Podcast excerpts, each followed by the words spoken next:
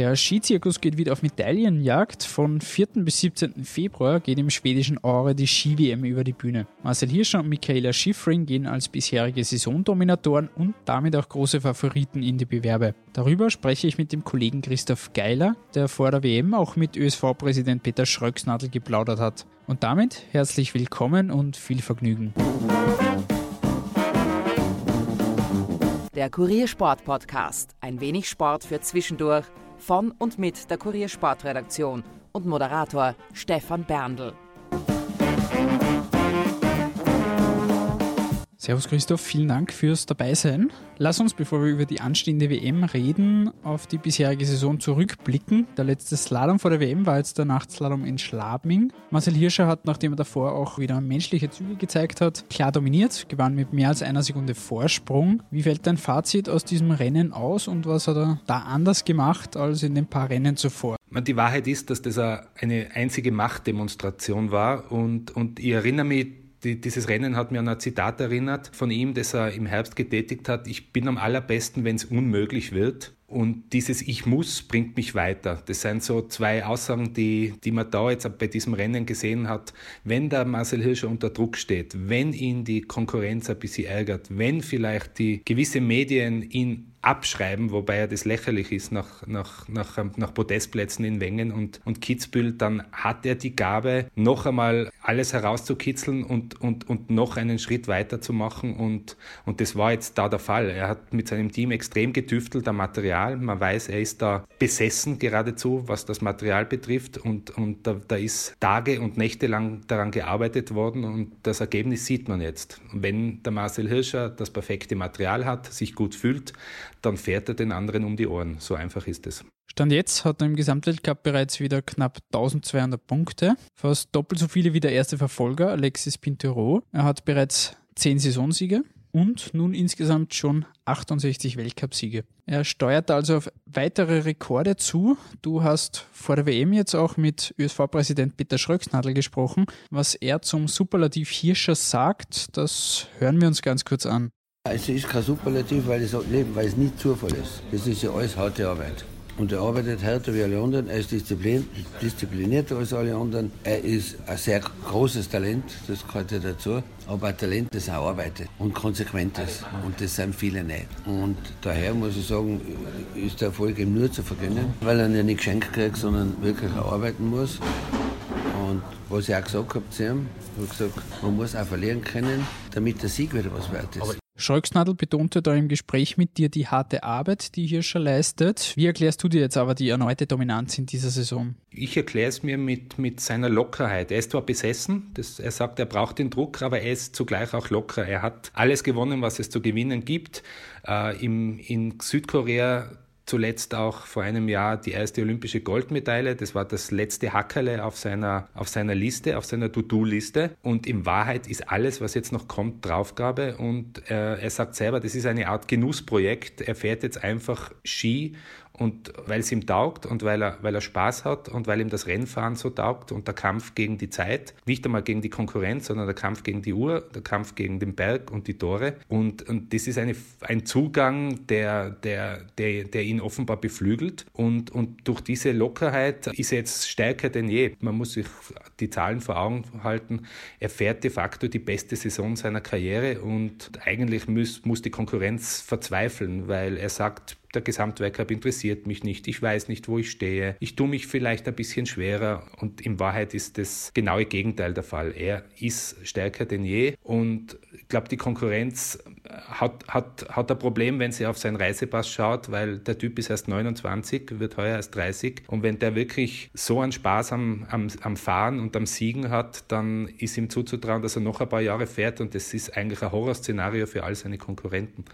Er wird jetzt bald 30, hat in seiner Karriere immer wieder gesagt, dass er nicht ewig fahren wird. Wie realistisch ist es tatsächlich, dass er jene Rekorde, die er noch nicht geknackt hat, etwa die Marke von 86 Weltcupsiegen von Ingemar Stenmark, noch erreicht? Ich war eigentlich nach Olympia war ich sogar unsicher, ob er, ob nicht, ob er nicht aufhört, weil dieses Olympiagold und der siebte Gesamtweltcupsieg wäre eigentlich ein, ein, würdiger Abschluss gewesen.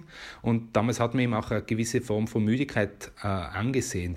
Inzwischen habe ich das Gefühl, ich kann mir kann mir ehrlich gesagt nicht vorstellen, dass der, dass der nach dieser Saison den Hut drauf hat. Der ist dermaßen gut, es macht ihm Spaß. Man sieht sein Feuer, man sieht jetzt auch seine Begeisterung und seinen Ehrgeiz, wenn es einmal nicht klappt wie in Wengen und in, in Kitzbühel oder nicht so klappt, wie, wie er sich vorstellt, wie, wie der noch brennt. Also das würde mich sehr wundern, wenn der nach dieser Saison sagt, Schluss aus, jetzt, jetzt, jetzt, jetzt haue ich den Hut drauf. Also ich kann mir schon vorstellen, dass der noch, noch ein, zwei Jahre fährt und zwangsläufig kommt dann irgendwann der Ingemar Stemmark-Rekord in, in, in, in Greifweite und in Blickweite. Wir reden da jetzt noch von 18 Siegen, die ihn trennen. Das ist theoretisch in zwei Jahren möglich. Bei dieser Erfolgsserie, die er hinlegt, die kann man durchaus vorstellen, dass er, dass er den knackt. Also ich traue ich traue mich zu wetten, dass bevor ihn die Linse One knackt, holt der Hirscher.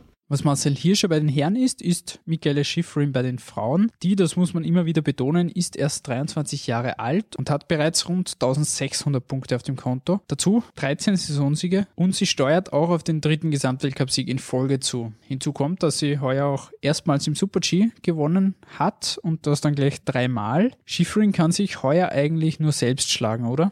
Höchstens eine Verletzung kommt ihr in die Quere. Das ist, glaube ich, das Einzige, was, was sie aus der Bahn werfen kann. Sie ist ein Phänomen, das ist eigentlich kaum in Worte zu fassen, wie die das macht in ihren jungen Jahren. Die hat jetzt schon so viele Weltcupsiege wie der Hermann Mayer.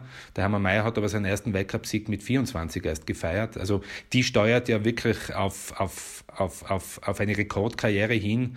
Also der, der, das Dänemark, auch der Hirscher, wenn die so weitermacht, wird, wird, wird die auch irgendwann den Marcel Hirscher überholen, weil, weil sie einfach erst 23 ist und weil sie im Gegensatz zum Hirscher ja auch dann noch mehr Disziplinen fährt und, und in allen Disziplinen gewinnen kann. Und ich sehe da im Moment wirklich weit und breit keine Konkurrentin, die, die sie stoppen kann. Auf die komplette bisherige Saison zurückzublicken, würde jetzt für den Podcast etwas den Rahmen sprengen. Daher brechen wir es auf ein paar Punkte herunter. Was waren für dich, ganz kurz gesagt, die Tops und Flops der bisherigen Saison? Also Tops definitiv die Performance der Österreicher und zwar quer durch die Geschlechter, mit Ausnahme der Damentechnikerinnen, wobei, man, wobei das zu erwarten war aufgrund der Verletzungen. Flops für mich definitiv, wobei das kein Flop ist, aber ich, ich sage, das ist schon ein negativer Punkt dieser Saison, ist, ist die lange Liste an, an, an schweren Verletzungen. Das ist besorgniserregend, wenn, wenn ein Viertel des, des Starterfelds ausfällt und wir jetzt eine WM erleben, wo etliche Superstars passen müssen. Also das das ist schon, da, da, da sollten die Alarmglocken schrillen. Zum Thema Verletzungen, da ist jetzt auch eine größere Debatte aufgekommen wieder. Bei den ÖSV Frauen sind es gleich acht Fahrerinnen, die betroffen sind. Bei den Herren war es jetzt zuletzt der Ausfall von Max Franz. Auch Axel Swindal hat aufgrund seiner Knieprobleme jetzt seinen Rücktritt nach der WM angekündigt. Betroffen sind da nicht nur, aber vor allem die Fahrerinnen und Fahrer in den Speedbewerben.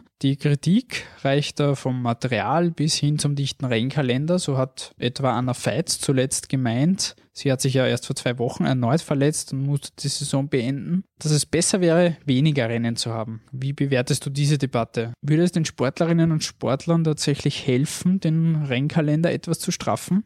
Also ich glaube nicht, dass das viel bringen würde. Also mir, das sind ja jetzt keine Müdigkeitsverletzungen oder Ermüdungsbrüche, die da passieren. Man muss sich einfach vor Augen halten, die fahren mit Herrenabfahrt, die fahren mit 140 km/h über die Piste. Es gibt keine Knautschzone, sie fahren über eisige Pisten. Jeder Fehler wird bestraft und der Körper kann mit, mit bei diesen Geschwindigkeiten, wie soll, wie soll er da reagieren und wie soll er das kompensieren? Das heißt, es wird im Skisport immer Verletzungen geben. Ich habe ein Interview geführt mit dem Dr. Christian Fink, der ist ÖSV-Arzt und auf dessen OP-Tisch sind schon viele dieser Stars gelandet und der sagt, es wird, es, man wird es nicht verhindern können. 20 bis 25 Prozent wird die Ausfallsquote betragen und zwar in jedem Winter. Und das Problem ist einfach, dass die, die Verletzungen mannigfach sind. Es, es es reicht von, Max Franz äh, bricht sich die Ferse während der Fahrt. Es gibt Stefanie Brunner, Anna Veit reißen sich das Kreuzband ohne Sturz. Es ist extrem schwierig, da irgend, irgendwelche Lösungen zu finden. Die Bänder sind das schwächste Glied im Knie und da,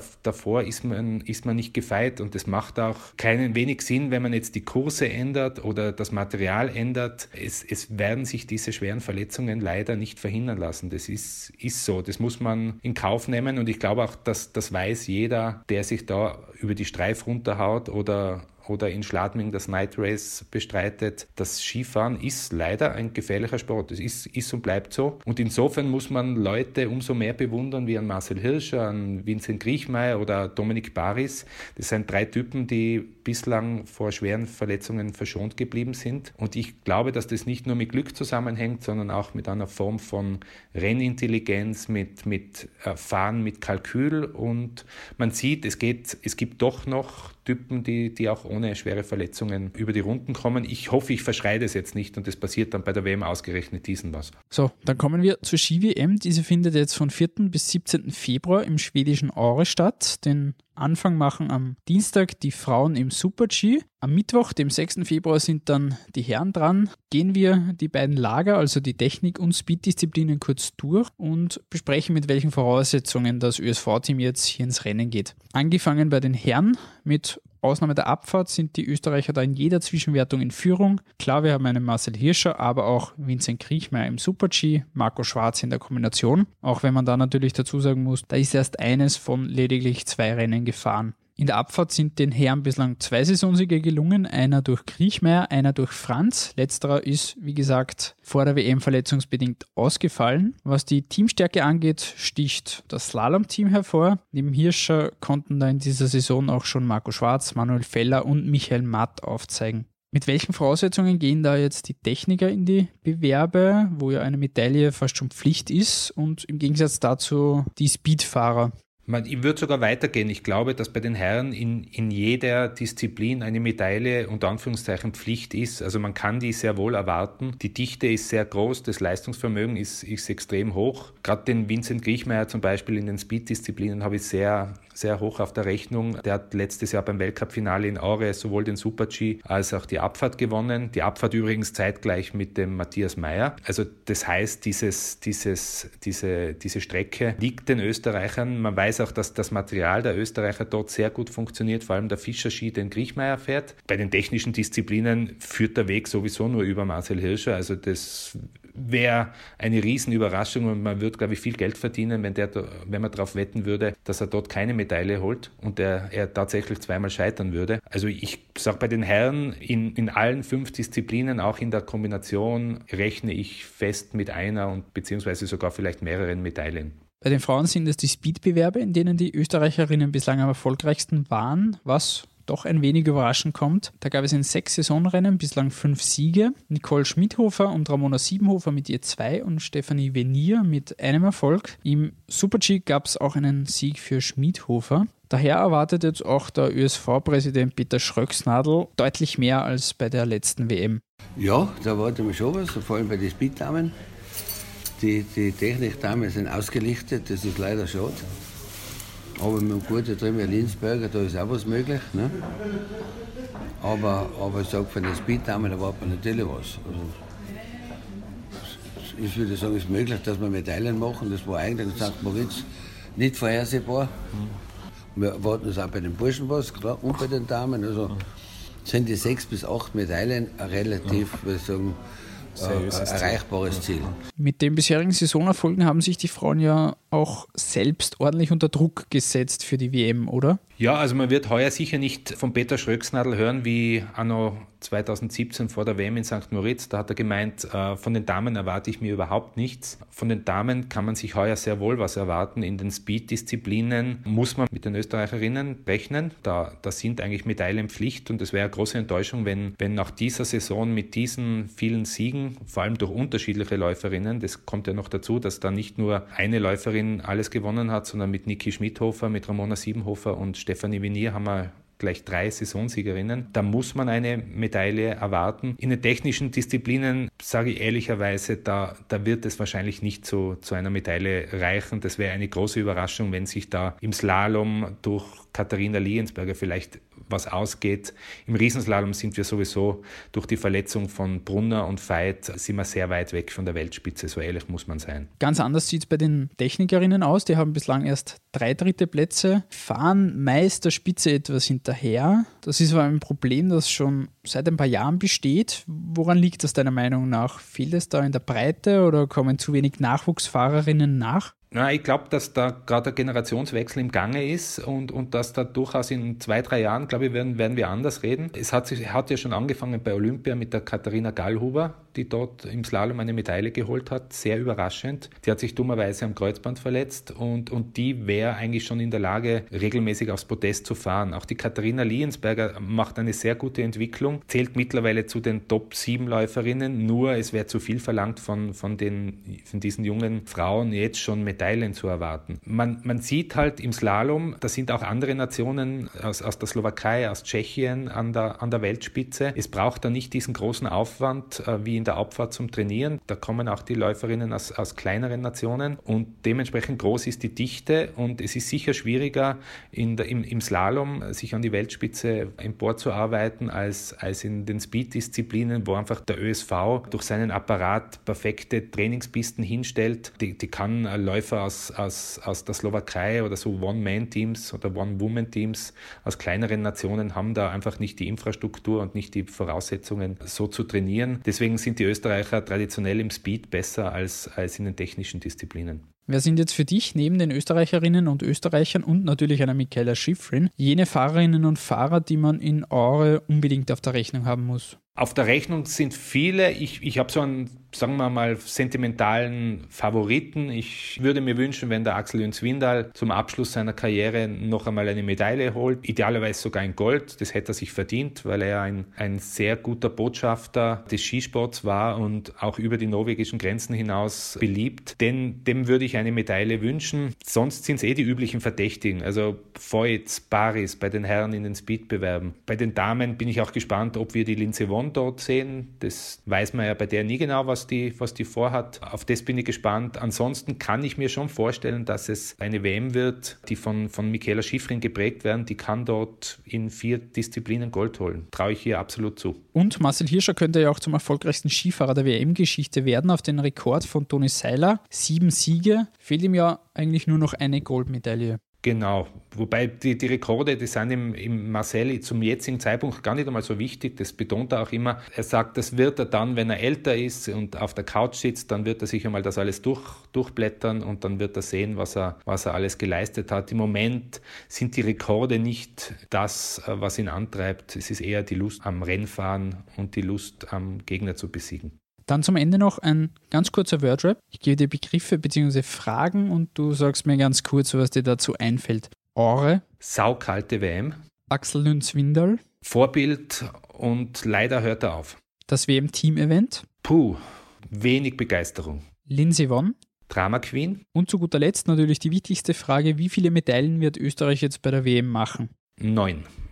Gut, dann sind wir hier am Ende. Lieber Christoph, vielen Dank fürs Dabeisein. Das war unsere Vorschau auf die anstehende Ski-WM. Wie gesagt, am Dienstag, den 5. Februar, geht es mit dem Super-G der Frauen los. Ich bedanke mich bei allen fürs Zuhören und würde mich freuen, wenn ihr auch bei der nächsten Episode wieder reinhört. Bis dahin, macht es gut und ciao.